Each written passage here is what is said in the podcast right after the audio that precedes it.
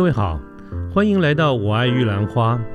这个节目呢，主要是针对年轻人所可能遭遇的各种议题来做广泛的讨论与分享。欢迎您跟我们一起。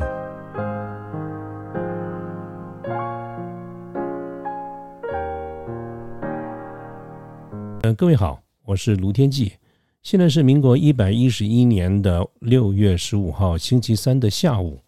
那么我们节目呢，在前面一集呢，呃，做了一集一一个题目，就是呃，跟时事有关哈，就是最近发生在大陆河北省的唐山市的这个打人事件啊。那么今天呢，我想。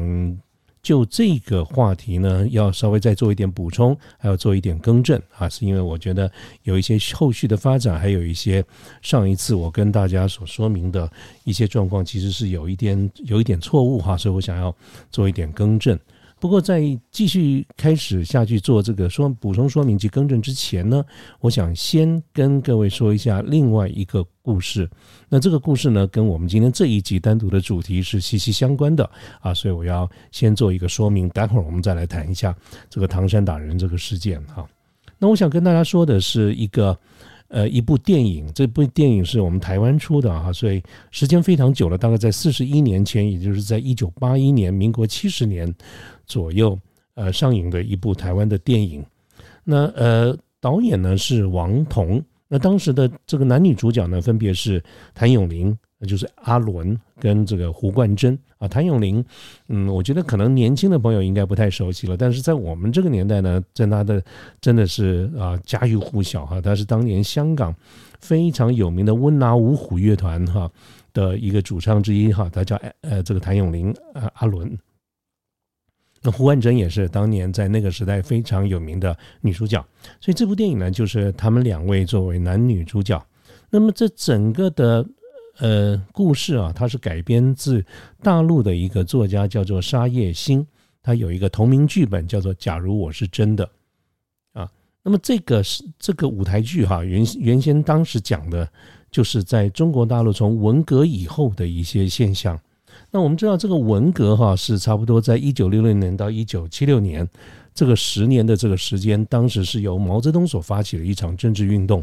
当然，这个这场政治运动的开始是从当年的五一六文件开始哈，主要就是在这个共产党之间相关的这些人他们的之间的一些政治的斗争。可是这个斗争呢，是借由发动整个中国的人民，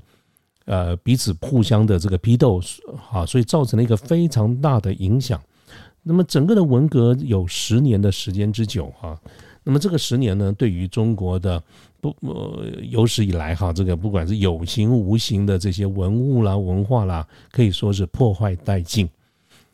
所以这个事后呢，文革当然到后来我也得到了一个平反哈。所以这个文革呢，呃，在大陆的定调，他们的定义成这就是十年的浩劫。在这个十年当中呢，所有我们几乎可以这么说，所有的中华文化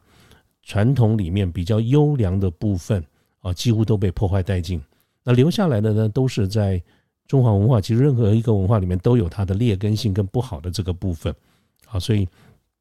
文革这十年真的在大陆就叫做十年浩劫。那当然这也是部分的一个原因。为什么？呃，各位可以现在听到很多的一个说法，说呃中华文化的保留比较完整的这些传统的美德都在台湾的原因，是因为文革造成的哈。所以各位先有一个基本的。呃，认知啊，就是文革文革这件事情是真的是对人类的一场浩劫。那么从这个文革之后，一般留下来的，大家认为，其实也就是我们现在有蛮普遍的一个看法，对于在左岸的这些人民，他们的一些价值观哈，呃，特别着重的就是攀比啦、炫富啦，呃。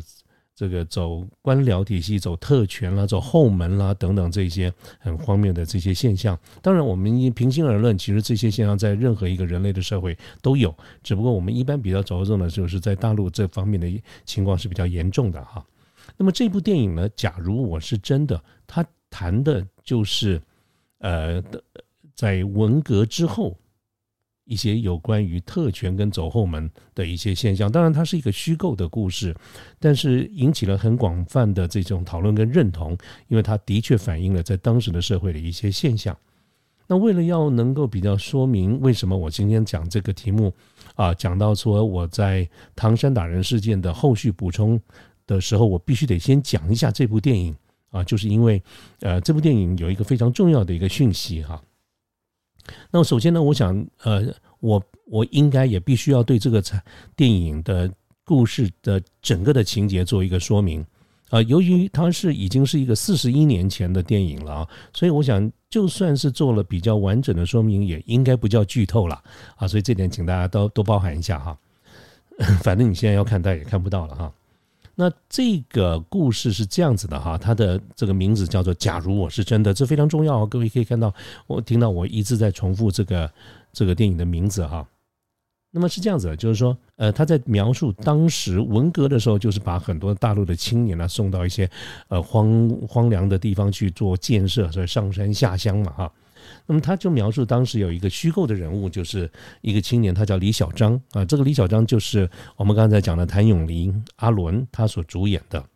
那么他当时号召了非常多的这个有为的青年啦等等哈，到大陆的各个。城乡，尤其是荒芜的沙漠啦、边疆啦，去建设。那么李小章就是其中的一位。他后来呢回乡探亲，啊，这个探亲呢，尤其是要去探望他的女朋友，就是胡冠珍演的女朋友。而他们呃非常好，所以呢，事实上这个胡冠珍就是他演的这个女朋友呢，他们还没有结婚，但是已经有了身孕了哈，就是已经有小朋友了。所以这个李小章呢，他就回乡探亲。女友哈，并且他很希望跟他跟他赶快结婚，但是因为种种的一个因素哈，他没有能够回去，而且呢，他会，而且他被他这个女朋友的父亲，就是他的准岳父了，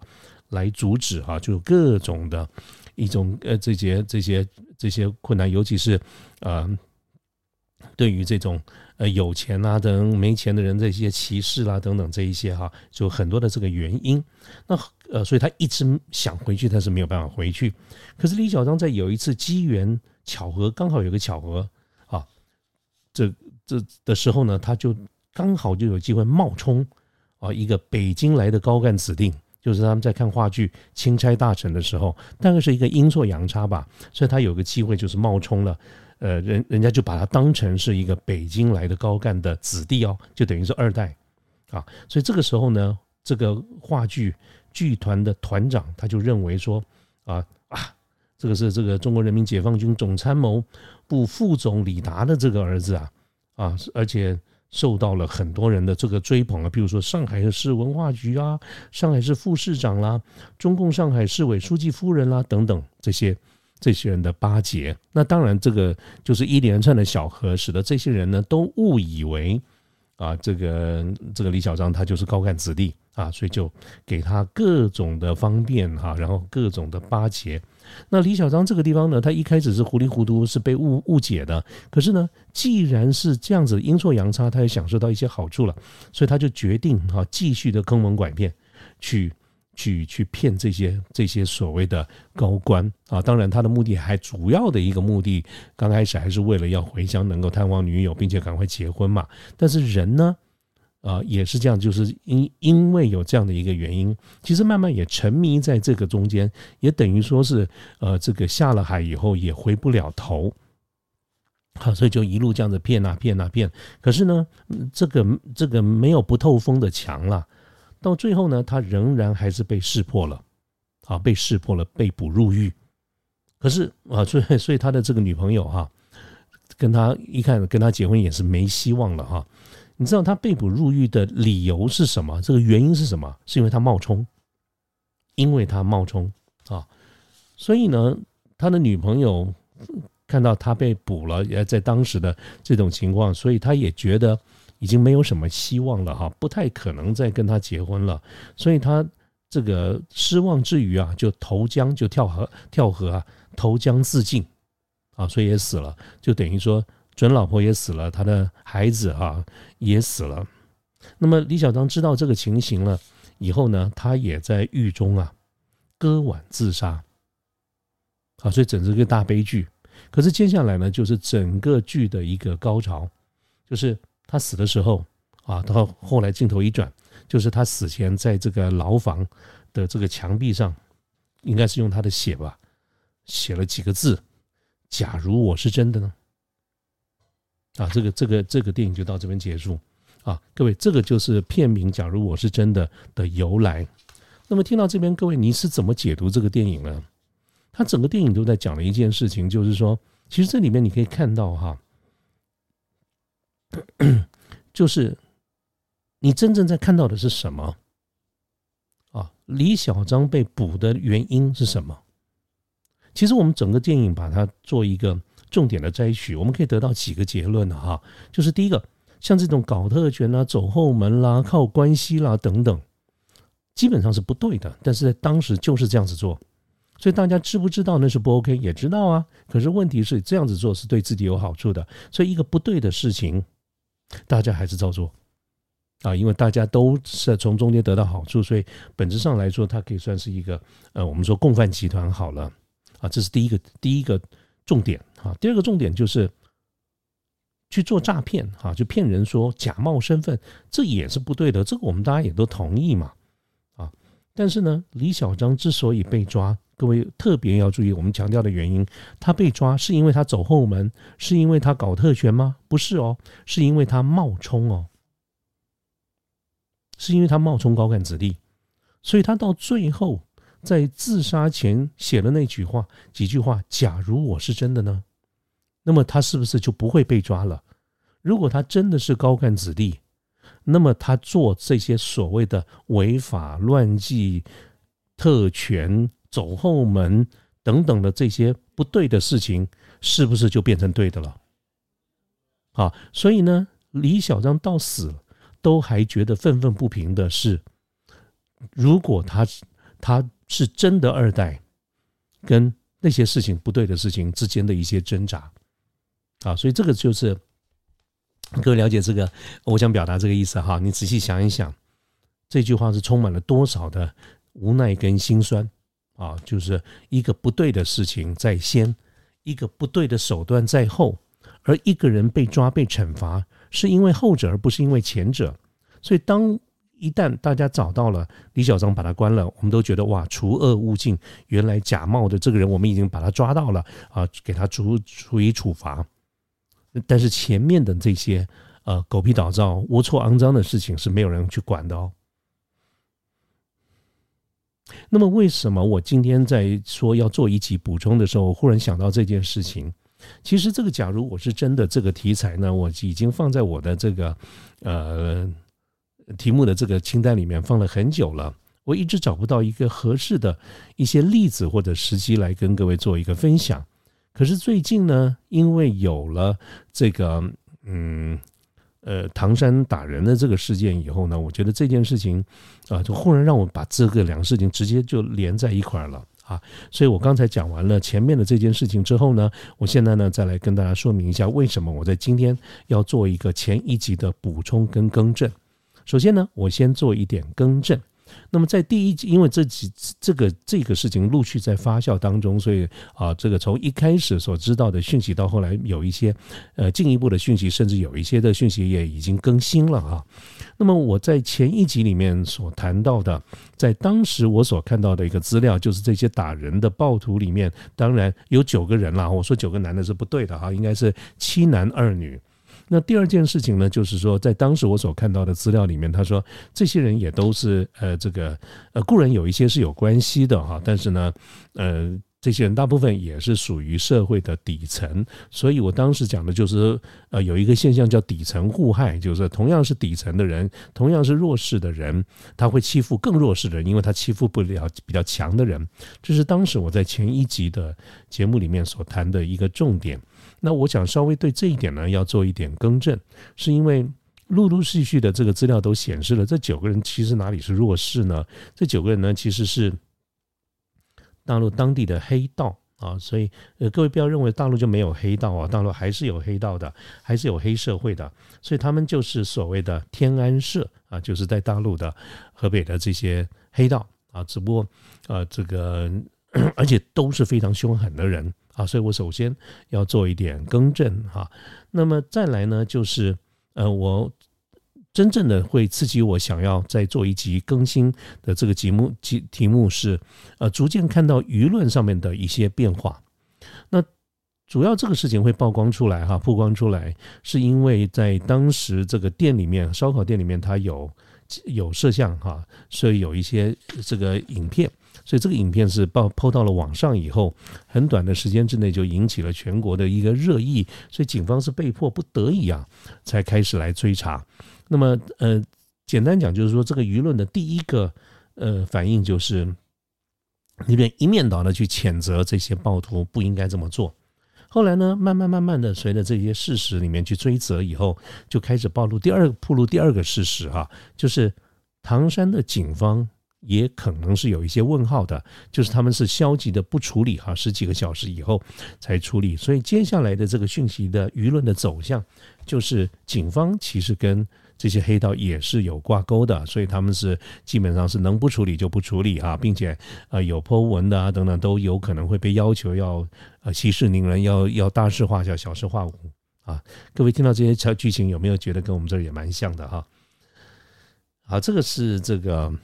第二个第二波的这种感觉，可是最近我就听又看到了一些新的舆论的这个走向，就是对于这个受害人这两个女生呢的受害人开始有一些质疑。这个质疑呢，不管他是有心的还是无心的哈，他大致上讲的几个方向就是：第一，这两个女生本身也是特种行业，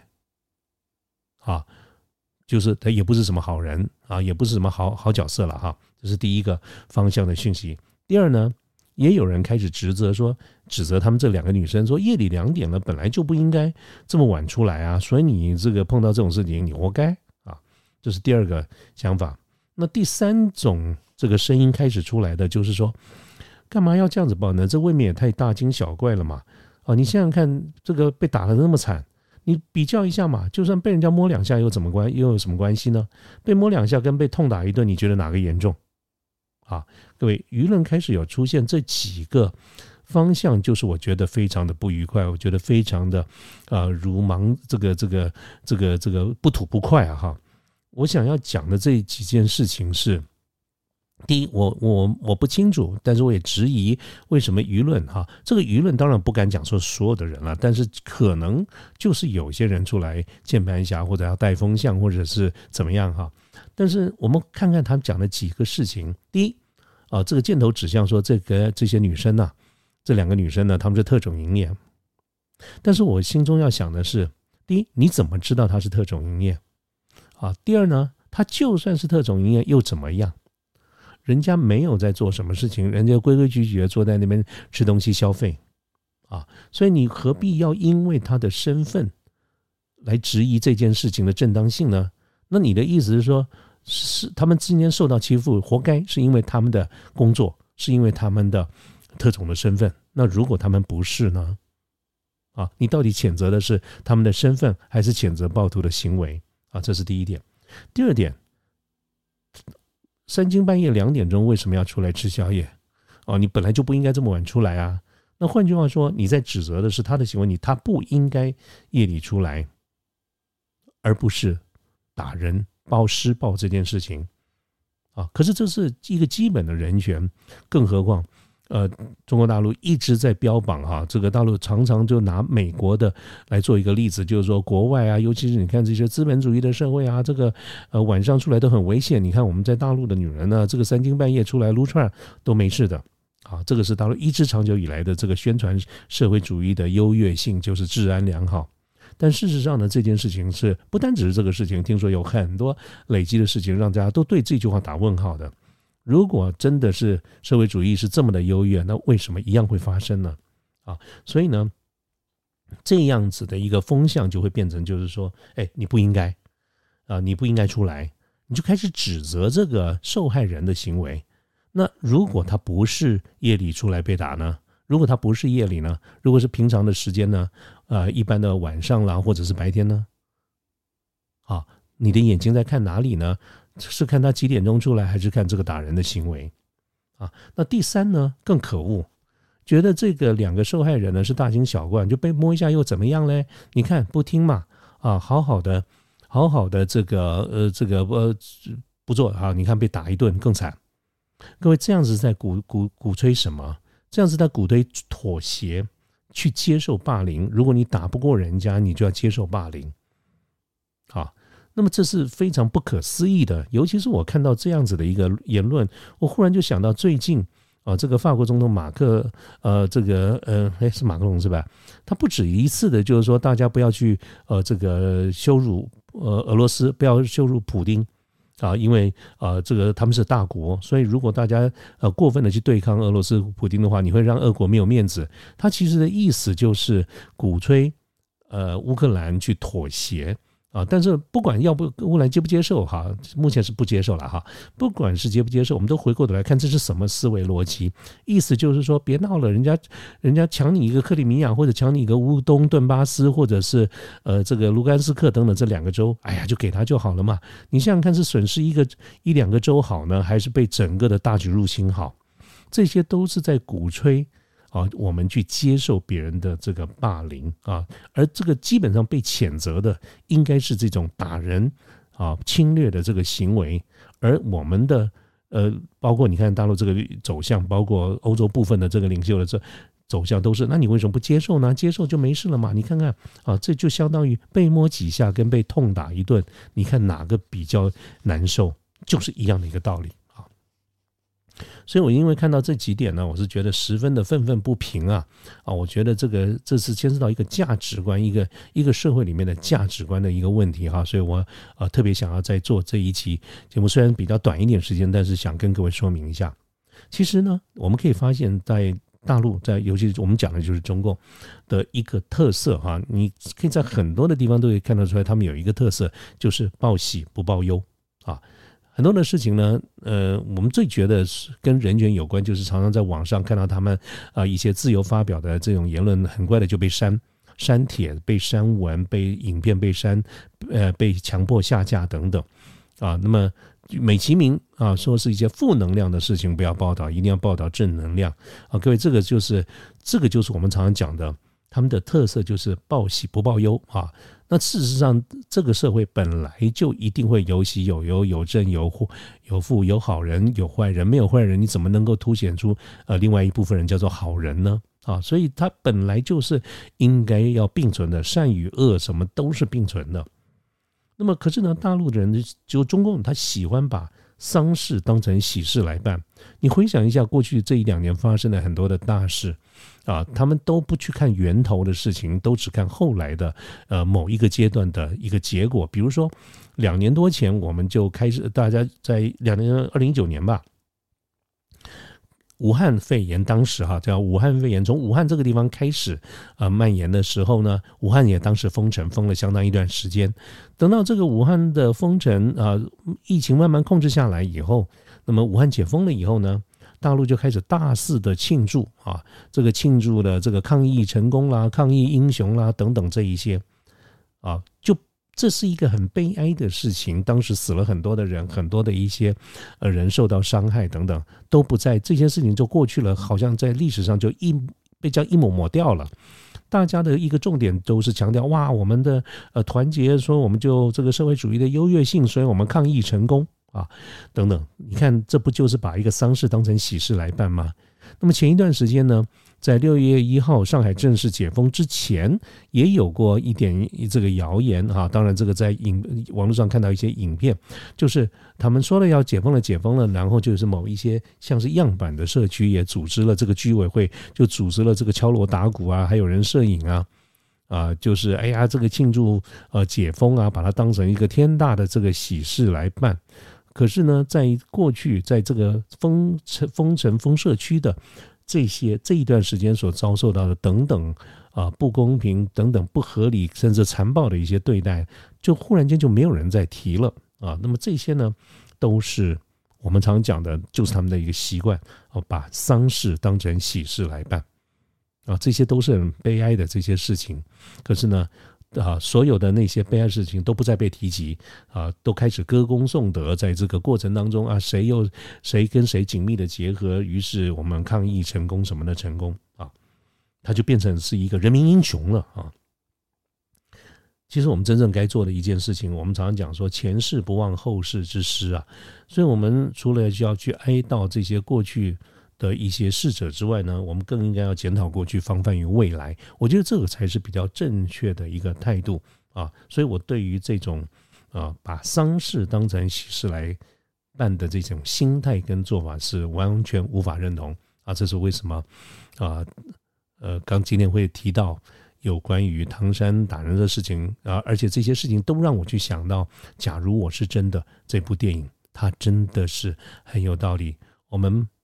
不管谭咏麟所演的李小章他是假冒的，还是他真的是高干，其实这是两回事啊。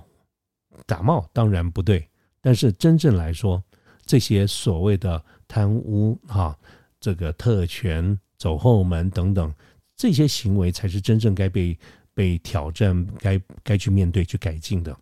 而啊，当我们这样把丧事当喜事来办的时候，我们就会高兴的。我们破获了一些诈骗的集团，这些人是来诈骗的，所以他们是假的干部啊，所以我们把他已经绳之以法了。所以所有这个有关的人呢，我们都予以予以嘉奖，因为他们破获了这样子的一个集团。可是真正的背后的那些狗屁倒灶的事情，就没有人再提了啊，这是不对的啊。OK，好，那个这个就是我今天，呃，这一集的这个题目叫做“假如我是真的”，啊，真的是有感而发。好，那我们今天的这个节目呢，就到这边了哈，谢谢大家，好，拜拜。